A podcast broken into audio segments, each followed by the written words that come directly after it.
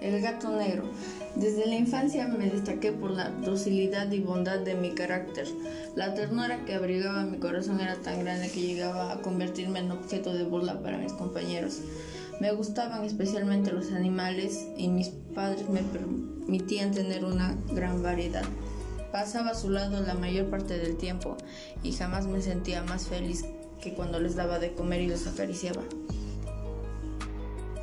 Este rasgo de mi carácter creció conmigo y cuando llegué a la virilidad se convirtió en una de mis principales fuentes de placer. Aquellos que alguna vez han experimentado cariño hacia un perro fiel y sagaz no necesitan que me molesten explicarles la naturaleza o la intensidad de la retribución que recibían.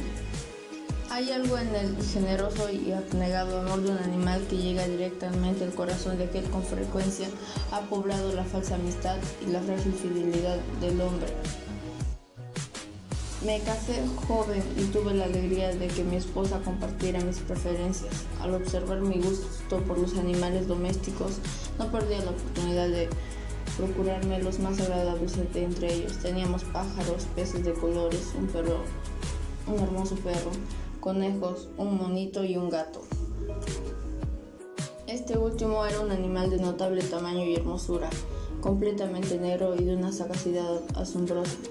Al referirse a su inteligencia, mi mujer, que en el fondo era no poco supersticiosa, aludía con frecuencia a la antigua creencia popular de que todos los gatos negros son brujas metamorfoseadas no quiero decir que yo lo creyera seriamente y solo menciono la cosa porque acabo de recordarlo. Nuestra amistad duró así varios años en el curso de los cuales mi temperamento y mi carácter se alteraron radicalmente por culpa del demonio. Intemperancia. Día a día me fui volviendo más melancólico, irritable e indiferente a los sentimientos ajenos.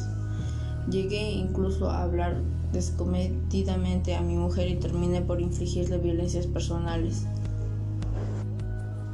Mis favoritos, claro está, sintieron igualmente el cambio de mi carácter. No solo los descuidaba, sino que llegué a hacerles daño. Hacía Plutón. Sin embargo, conservé suficiente consideración como para abstenerme de maltratarlo, cosa que hacía con los conejos, el mono y hasta el perro cuando, por casualidad, movidos por el afecto, se cruzaban en, mi camino. Mi enfermedad empeoró, se agravaba, pues qué enfermedad es comparable al alcohol. Finalmente el mismo Plutón, ya que estaba viejo y por tanto algo enojadizo, empezó a sufrir las consecuencias de mi mal humor.